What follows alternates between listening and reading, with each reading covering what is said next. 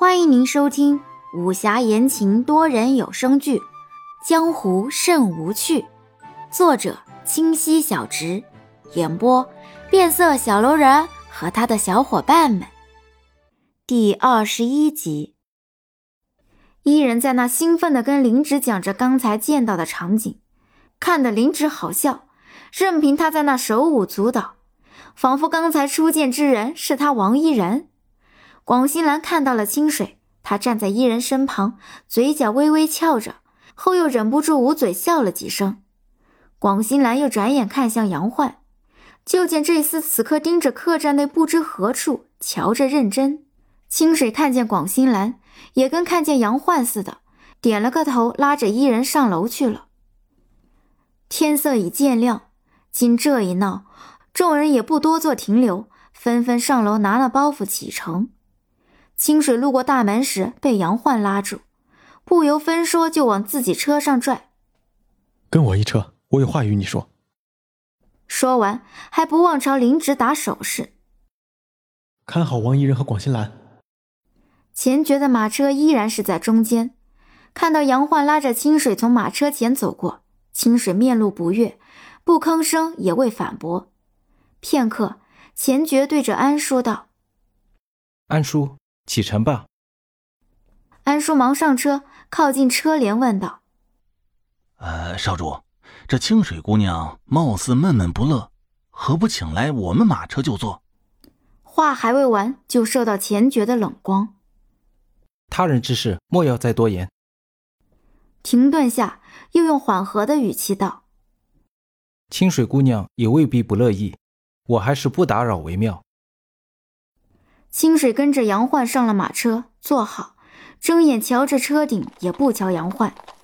杨焕紧紧挨着他，小声道：“我看你跟那钱爵打得火热，是当真生我气了吗？”说完要去拉清水衣袖，这次清水却紧紧扯着衣袖，没让他得逞。杨焕不死心，还要去拉衣袖。清水拂袖怒道。这个袖子就这么喜欢？莫不要我连着这手砍下来送给你？杨焕忙放下手，讪讪道：“你不问缘由就恼我，怎不问问我昨日到底是何情形？”清水鄙气的冷笑了声，心道这人的脸皮是怎样修炼的，竟是比那城墙还要厚。自己被他无缘无故拉上马车还未恼，他反而兴师问罪起来。清水心中怒火中烧，又强迫自己冷静，闭了闭眼，深呼吸，好一会儿才没好气道：“哦，那昨日发生了何事？”话一出，清水就心道不好，想大呼上当。眼见这杨焕脸色急转，前一茬还做可怜兮兮状，这一秒竟笑得满面春光。清水身子朝旁边座位挪了挪。就见杨焕跟着追过来。你也知道广寒系的寒心香吧？这名听起来别扭，可这香却是个好东西。昨日广新兰是受我之邀前来相助的，要不然这许多人，我们又要费一番功夫。你知道的，我不喜欢这打打杀杀的。杨焕说完，就望向清水，刚好看到清水在瞥他，马上给了个大笑脸。清水转过眼，他知道的。相识之初就知道，这人好似一点都不喜欢杀戮，纷争之事从来都不肯借用武力，只肯小惩大戒，丝毫不像个武林人。这区区片语，清水就知道，原来自己竟是误会他了。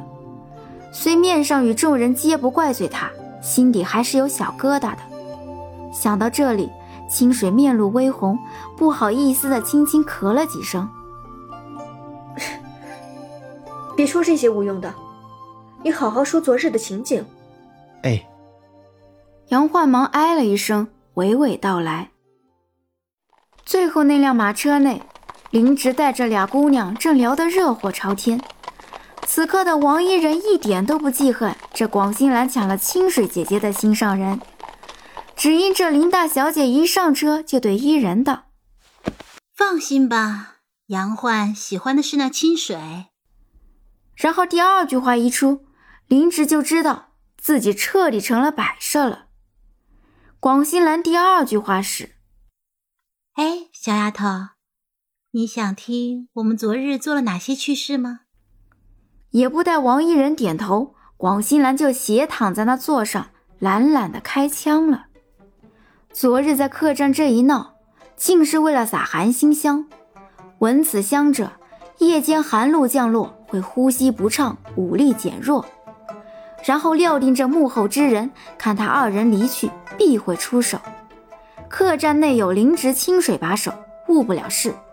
他俩就在客栈外守株待兔便可。这广兴兰走后，还在客栈门外也撒了寒心香。后来，他俩又独挡了一对从客栈出走的黑衣人。当然了，主要是广兴兰出手，杨焕这厮躲得远远的，说晕血。广新兰也不计较，杀得开心，但还是失手了。最后落网之鱼却使诈逃走了，要去追，杨焕伸手拦住了他，到放长线钓大鱼。广新兰心急，急急又使了道寒心香，才停了手。此刻，王一人就看着这广新兰口若悬河、傲慢懒散，与昨日美女形象大相径庭。此番话一出，惊得王一人口水都快流了出来。在客栈见了灵芝和清水的剑术，只觉自己沾了剑气，已经是这江湖人了。没想听了广兴兰一番话。王一人才见识到江湖多险，好在自己身边都是高手，想想又觉得庆幸。广兴兰一说完，就看到王一人正要张嘴，忙道：“，只许问三个问题，我困了，需要休息。”“嗯，这香这么厉害，有什么来头吗？为什么叫这个名字呀？”